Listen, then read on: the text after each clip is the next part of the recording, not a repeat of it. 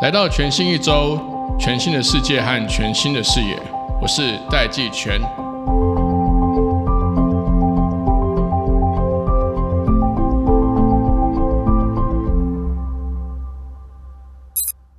欢迎立峰来到全新一周，先跟立峰说声新年快乐，因为我们即将要迈入虎年了。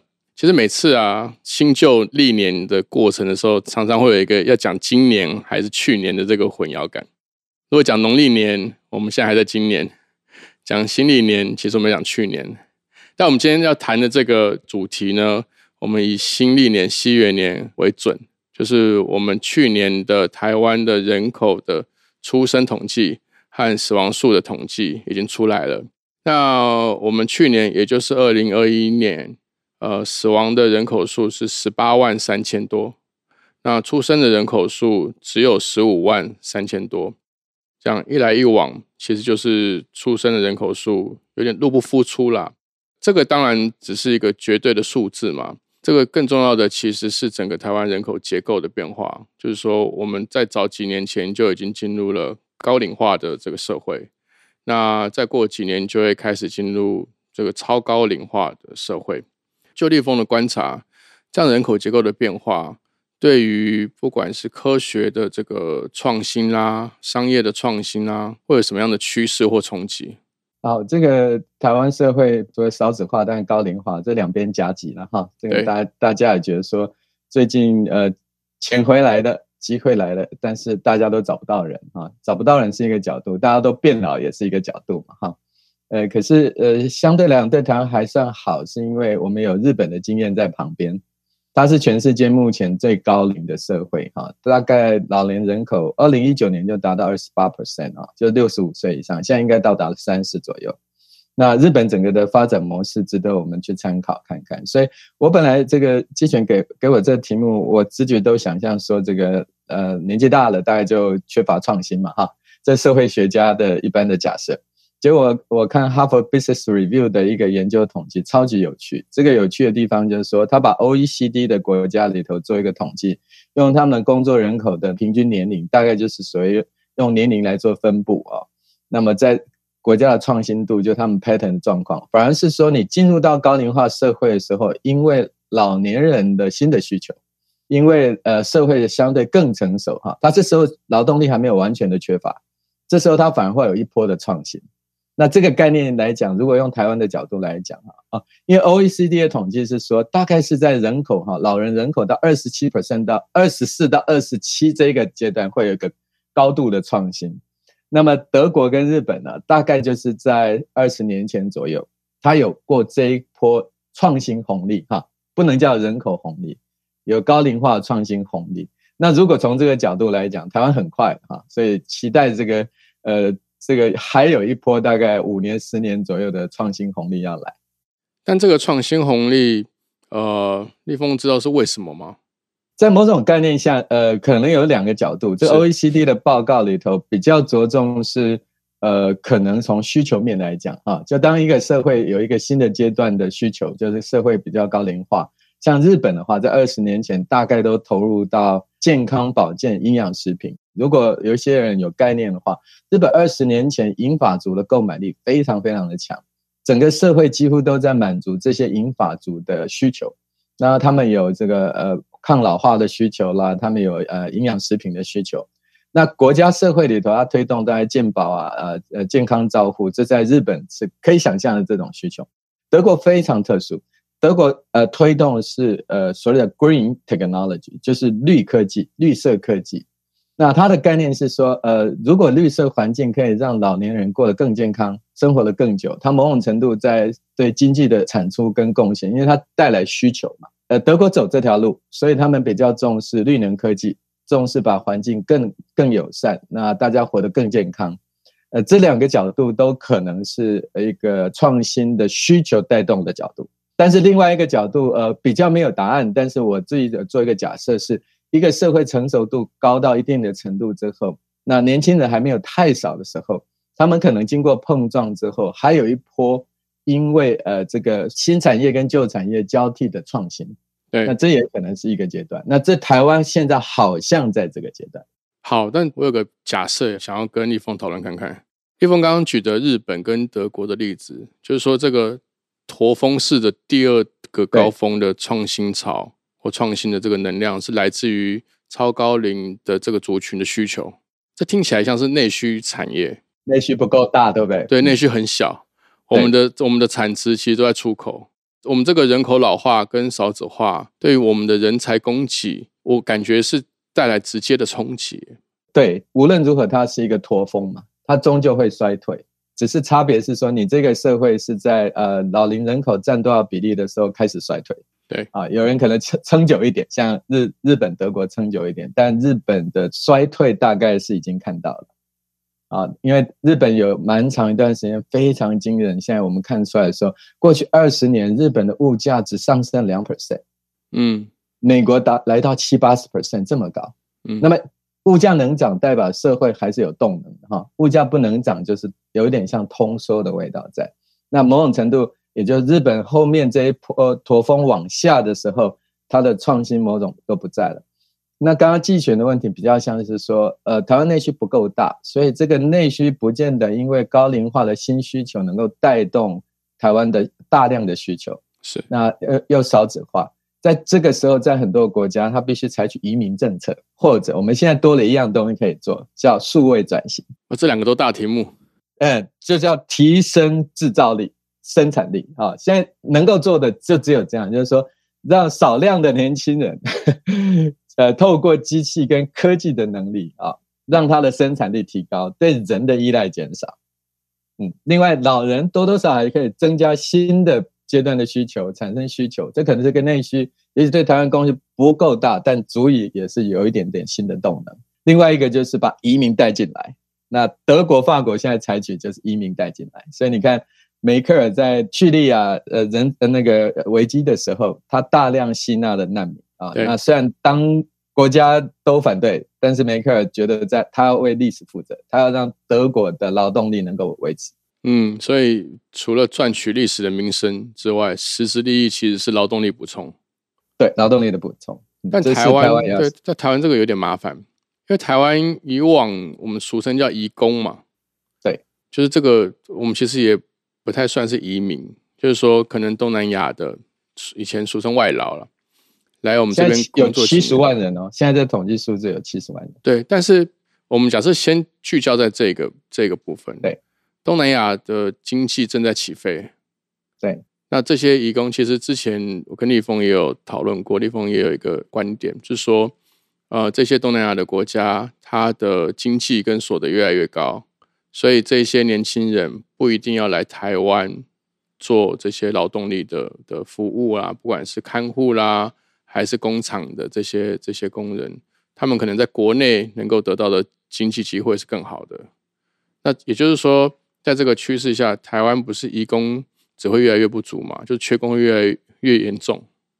对，所以这个就是产业结构。因为这七十万除了家事外劳之外，哈，大部分大概呃五十多万都是生产线的外劳。是。那么这个这个产业结构有关，就是当台商台商制造业再度回台的时候，他已经知道台湾有五缺了哈，缺水、缺电、缺地、缺人啊。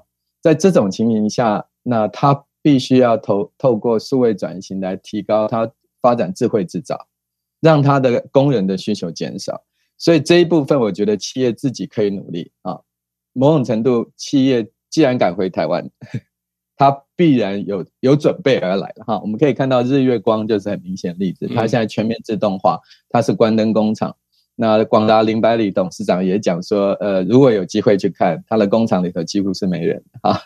哎，那这种这个在领头羊的产业，它可以这样做，但是它势必带来台湾的产业结构，就是说我们的移工的需求会改变。那么，并不是所有的企业都有能力度过没有移工的概念，但移民的概念比移工完全不一样。移民是希望带来的是高阶白领，嗯啊，他能够带呃带他的智慧跟他的知识跟经验进来的。那这一波。带来的这个动能呢，我们可以看到新加坡就得到非常好的回馈。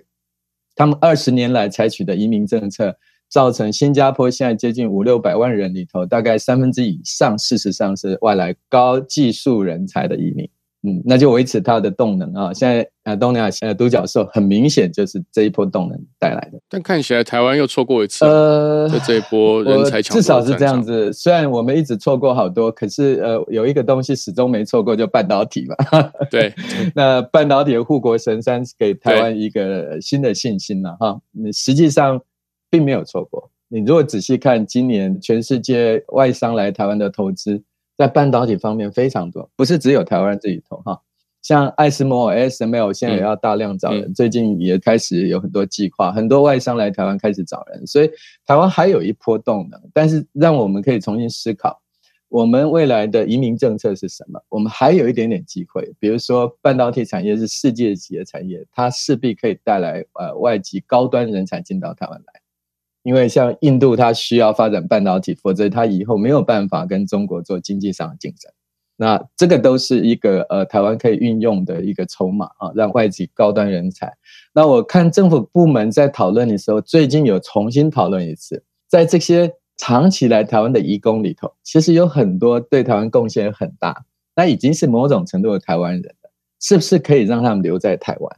那这也是一个新的想法，这也是在补足这个台湾少子化。因为我们在社会的脉动里头，可以看到越来越看到很多外籍的这个新移民，事实上他可以带来台湾的活力还是很高的。是，但这个是两个不同的层次嘛？因为从这个呃高端白领的这个移民政策的开放，或者是说呃外商在台湾扩大对这些人才的投资。它进一步的，其实其实我们在前几个月已经开始感受到有一些摩擦或是热度，就是台湾的科技厂或者联发科，大家在抢人，即将要过年了嘛。我所得知的讯息是说，大家都准备在过完年之后呢，就要寄出高额的奖金啊，不管转资啦还是什么样的一个诱因，那就是变成说科技厂跟科技厂之间要抢人，台商跟外商之间也要抢人。但台湾的人才就这么多嘛？这个在中长期我们的教育政策或者是高等教育政策上，会不会起什么样的一个呃联动效应？我们现在这种发展就真的要好好思考欧洲的所谓的中等国家它的发展模式。哈，像荷兰可能是非常值得，我平常用的都是芬兰，可是未来台湾要思考的是荷兰模式。哈。分担模模式就是说，他一年的出生的呃新生儿，在过去三十年大概只有五万到六万左右，但是他还是可以支撑 Nokia 这样的重大的领先企业之后，他还能够支撑非常多的游戏产业的新创。那其实就是提高他教育的素质啊，就是五万六万的这个年轻人小孩要当宝，不能当草。因为他去扮演一个工人的角色，不如让他变成是一个技术人才。一年提供五万人里头，如果有三万人是知识或技术的人才的时候，实际上他还是有很大的动能的。所以，但产业结构就要调整，它就不能一直在发展所谓的低阶制造，需要大量劳工的这样的产业结构，它要转型到知识型产业。那台湾其实你可以讲说，半导体业就属于知识型产业，知识密集产业。但是电子制造的低阶的，它就可能比较像是低阶产业。那很明显，当你缺工的时候，产业自己必须要调整，否则当没有工人的时候，它的产业势必要面临淘汰嘛。哈，这也是自然发展。所以最近的这个现象，我认为是好现象，就是当人才被重视，因为缺缺稀缺的时候，它薪资才会反映上来。反映上来之后呢，呃，撑不下去的产业，它势必要离开市场。嗯，那它让撑得下去的发展更好，也就是说，让市场自由的经济里头去，呃，让人才带动的产业的淘汰，但是不能全部淘汰了，因为如果人少到太少，当然产业都回不来，这也不行。但它势必就造成一种呃调整跟淘汰。可是问题来，它会制造成社会问题，就是出口型产业，出口型产业呢，它就会变成越来越有竞争力，所以薪资就变高了，对不对？那可能这个社会就开始发现说，呃，新贵新贵啊，这个越来越贵，那带动了物价也变贵啊，房价也变贵，那社会又进入另外一个阶段不平衡阶段，那社会势必要让它物价接受物价起来，但是内需市场呢要鼓励消费，那这有点点难哈。物价起来如何鼓励消费？所以政府在这个平衡所谓的呃弱势族群的时候，要投入比较大资源进去啊。原因就是为什么？就是说，如果内需市场薪资要调高，那势必物价要跟着涨。否则卖东西的没有足够的收入，他就没有办法把钱提高薪资嘛。没有错，对，这循环会断裂。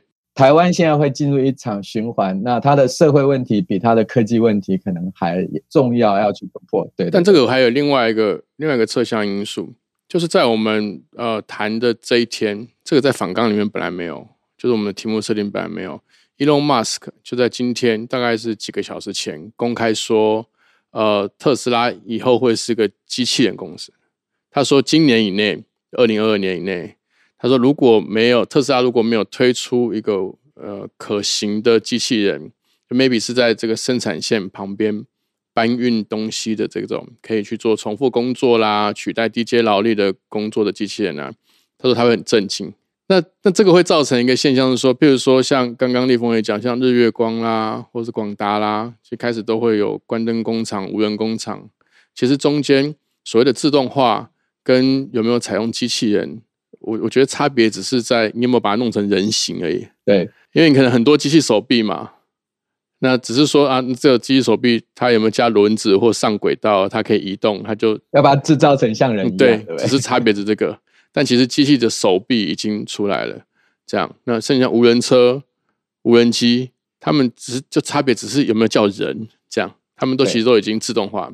假设特斯拉这样子这几年给世界带来这样翻天覆地变化的公司，他现在要开始把资源全力投入在他说全自驾以及机器人的领域上面。这个其实对于社会冲击，我们是出口产业嘛，然后我们现在劳动力又不够。其实，如果可以导入或者是发展这个更成熟的这整个自动化的系统或机器人系统，这个其实除了能够解决少子化的问之外，它会带来更直接的问题，会不会造成大量劳工的失业？这个问题在全世界，它可能会产生一个典范转移的过程，哈，就是说我们这种科技或者工业化程度带来典范转移，带来的职场的变动啊。我最近刚好读了，也是《哈佛 Business Review》在二零一九年的一篇文章，他讲的就是说，这在整历史上，它一直在重复。对，那么它唯一的差别是这样：当这个典范转移发生的时候，现阶段在这个社会，在这个地球上的人，他会受到冲击啊，因为一波海啸来，对不对？会造成很多人转不过去，他会失业，他不适应。可是未来出生的小孩，他是机会，没有错，因为他一开始就学新的东西。对。如果我们今天说整个社会早朝向是全面机器人自动化这个角度，对现有的工作者，他确实是挑战；但对十几二十年后的人，其实是不会的。他是看到一个新机会。所以，如果我们把它当成是一个社会问题，是。可是对台湾刚好还好，为什么？台湾现在其实是工作大于这个这个从业人口。我们的长期在一零四里头的数据的资料里头看起来。呃，工作机会都是多的，是大家不愿意去做，而那些不愿意去做，大部分都是低阶工作，是相对机器人可以取代的。所以，机器人的发展如果早一点的话，对台湾继续维持高阶智慧制造这种方向反而是优势。嗯，因为他来来的晚的时候，会造成台湾制造业带着走得下去，走不下去，可是又没有足够的人了，对不对？所以，其实我反而觉得 Elon Musk 这一个。推动里头对台湾的进入高阶智慧制造来讲呢，刚好是相辅相成的，又是个利多。对，又是一个利多。但唯一就是说，Elon Musk 很多时候我们也要小心一点点。他的他是一个蛮精明的生意人，然后除了是一个天才之外，因为他最近的电动车因为有竞争者出现，股票下滑的太快太快了，他可能要制造一个新的利多了哈。嗯，呃，这也是我们需要关心。但我们如果回到比较技术一点的层次。是，就是呃，上一次跟立峰聊到，立峰有提到说要训练一个 AI，要上千万美金嘛，就是一个 AI，一个 AI 模型。对对，刚刚 Elon Musk 在讲的这个机器人，他当然应该指的是，譬如说这个工厂类型的机器人。对，但像台湾这样即将进入超高龄社会，那很多人都说我们长照的人力也是不足的，甚至像去年的年中中间的中，这个孙正义软银的孙正义。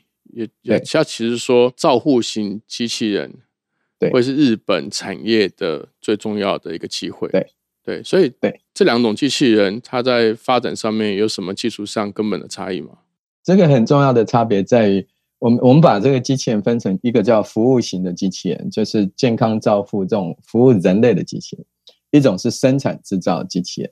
生产制造的机器人呢，呃，有点在工厂自动化这部分，它其实相对是比较容易的。第一个，它不需要模拟人的能能力，对，它不是在照顾人，所以不需要感受人喜不喜欢，不需要感受人接受不接受，所以它大概就是呃，用它的这个大量的计算、大量的这个呃 power，它可以加快速度，呃，这样就可以了。这种制造型智慧机器人在工厂里头其实是比比皆是。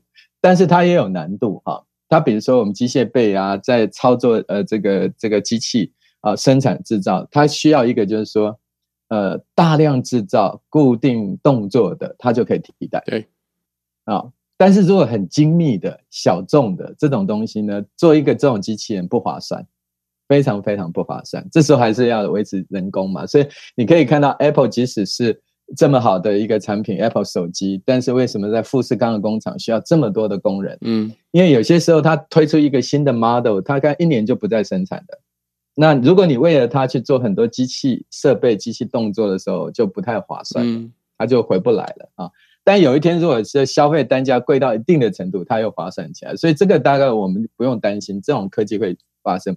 但是照护型，刚刚讲孙正义提到的啊，SoftBank 的角度，日本当然是一个超高龄国家。它非常非常需要机器自动化来照顾人类，可是你知道，光是一个洗澡机器人到今天为止都是非常非常困难。嗯嗯，因为我们在照顾人的细腻度呢，是超过人自己的了解。哎，差一点点都不行哈！这机器人可能要把一个人抱起来、举起来，放到这个水池里头，要让你不害怕，嗯，要让你信赖它，嗯，之后呃很 smooth，这都是一个漫长的过程。以技术来讲不容易。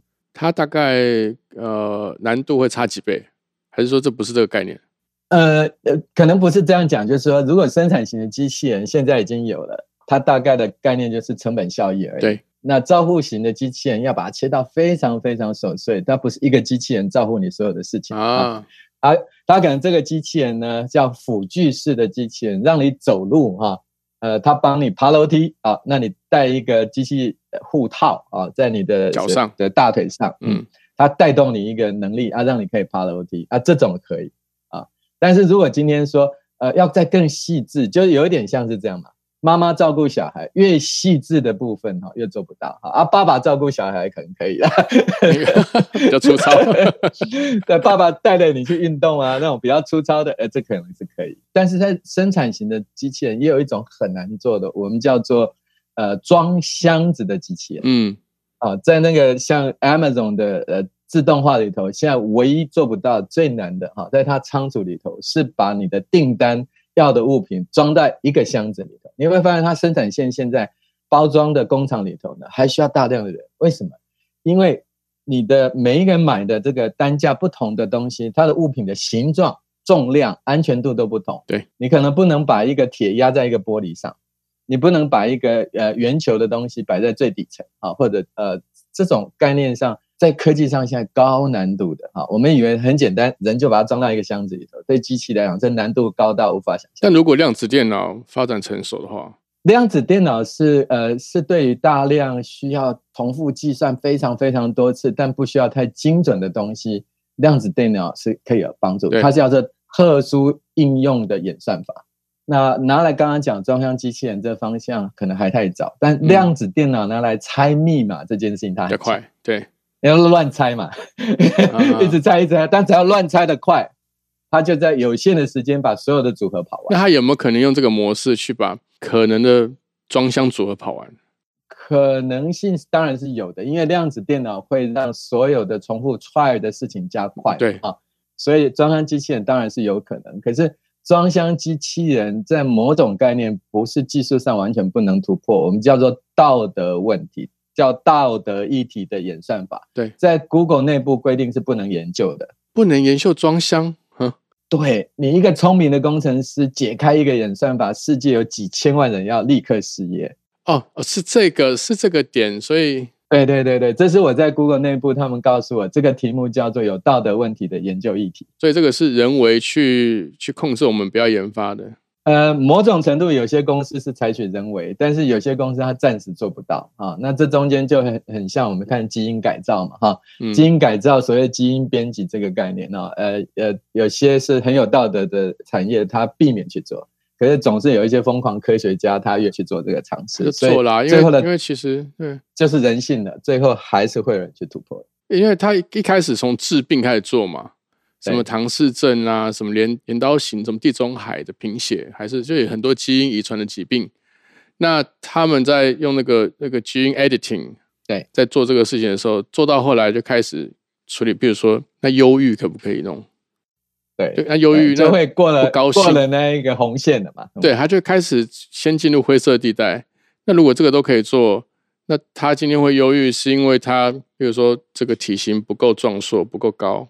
那可不可以去调整他的眼球颜色、外表，或者是你要怎么去区分说到底是好看不好看，还是它是有缺陷的？呃，所以从这个角度来看的话，刚刚讲装箱机器人在理论上的呃，也不是难道做不出来的，是它假以时日，大家投入就会做出来。但是这就呼应你刚刚讲，Elon Musk 的呃这个智慧工厂啊，它透过机器人来加快它的电动车的设计制造。那那当然你可以做这个预期，只是每一件事情呢，有些东西快，有些东西慢。那我认为装箱机器人这件事情不会在一两年发生，它不会那么快。那在电动车的制造里头，大量用机器这件事情，它是非常的快的。原因就是说，Tesla 它当时在设计电动车的时候，它已经为自动化这一个方向先想好了。对。所以它很多模组都是为了能够自动化的，呃，那跟我们早期设计任何装置不太一样，有些时候是为了那那件事情可以完成，没有考虑自动化的需求跟可能性。嗯，也就是说，你所有东西的零组件是不是它有一点关联性啊？它能够透过机器人能够把它组装起来。那以前我们在设计所有的产品的时候都没有考虑机器人，其实就那么笨。那那你就要符合机器人的动作去设计你的零组件。那我觉得 Tesla 这件事情应该是有做的。嗯嗯嗯。好，最后一个问题是：如果啊，如果你的孩子现在是小学生，你会让他朝哪个方向发展？哈 哈好问题。中整我们刚刚谈的这些东西。这个问题你十年前应该要问的。不行，这是我现在急迫的问题。我们现在两个孩子刚好是朝我十年前的需求去发展，对不对？对，呃，他们都是具备资讯科技，又具备管理性格，又具备社会学性格。对，那我在十年前认为说资讯科技很重要，但它不一定是当职业，但它是要当每一个人的基本能力。是，所以引导小孩子往这个方向去。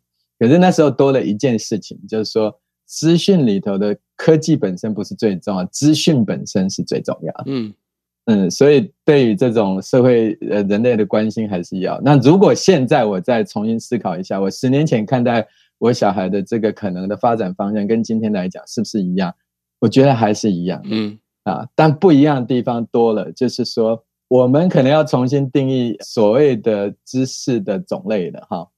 呃，我们以前分理工科、人文、社会，哈，现在可能又要重新来一次了。嗯，重新分类吗？嗯嗯，可能要重新分类的，哈，就是呃，有一点要回到亚里士多德年代的概念了，哈。你喜欢你就学什么啊？那不要因为你是呃原来被定义为你是什么样的背景，所以如果我要重新教孩子的时候，我只要他有学习力就好了。你的意思是说，让他。的 motivation 或学习的动能，只要能够越烧越旺，不管他烧什么。对，另外一个就是说，他有能力利用网络科技自学这一件事情是最重要、最重要、最重要。哎，因为他能够不断学这件事情是最最重要。哦，我懂，这反而是核心能了，因为因为我们没办法预测是什么领域会发展嘛，反而会是小朋友比我们更清楚。呃，对，就像你刚刚的问题叫做量子电脑，这对我来讲其实就是一个很难的问题，因为量子是在我们学物理里头是最难的，只有少数学生能够听得懂的哈。那我最近也开始听一些核融合的啊，所谓的人造太阳的呃的文章，对我来讲都有它的困难度，因为我我原来也没有呃什么呃什么同位素，我都已经忘了，对不对？呃，但是呢，这个时代它就什么东西都会跑出来，那基本的学习能力就变成非常非常重要了。它这个重要能力还是回归到我们所谓原来在国高中希望给赋予孩子的这些基本能力，呃，甚至比我们在大学给他的专业能力还来得重要。嗯，如果从这个角度来看呢，我我强烈怀疑，高度怀疑。我们现在的这个学校的制度啊，其实还是在马克吐温的批评里面。他说：“千万不要让学校妨碍你的学习。”呃，我想 Elon Musk 可能也会是这样想，因为他 Stanford 只念了几天而已，他就不念了。呃，但是呃，要记住一件事情，说大家都不是马克吐温，也不是 Elon Musk，也不是 Bill Gates，因为他们有好的家庭环境，呃，提供他足够的知识取得来源嘛，哈。所以大家都还要先拿到钓鱼竿，再考虑不需要靠别人的哈。嗯，所以如果你环境很好，已经有钓鱼竿，学校帮你当然有限。如果你通通没有，还是要去学校拿第一根钓鱼竿，学会怎么钓鱼啊。但是我最近看《Half a Business Review》的那个文章里头，他特别强调一件事情，就是说科技变动这么快，社会变迁这么快呢，我们传统学校跟政府现在反应不过来。没错。他们能够带给的学习方式跟学习内容已经远远不够，所以他说未来的呃落差会在新的学习环境。那个新的学习环境，也许在你现在的网络，比如说你在了解 Podcast 啊这样的一个学习模式，或者在有领先性的企业，它它所带给你的那些心智，那么你也可以讲说，我们要认清现在的学习环境在改变中啊，可能也不能完全依赖学校。好。这可以是我们下一次聊的题目。好，今天谢谢立峰。好，呃，那也谢谢这听众陪伴我们这个过年前的一段时间。那也祝福立峰这个新年快乐，还有立峰与家人都身体健康，新的一年顺顺利利。好，谢谢立峰，谢谢大家，拜拜，谢谢，拜拜。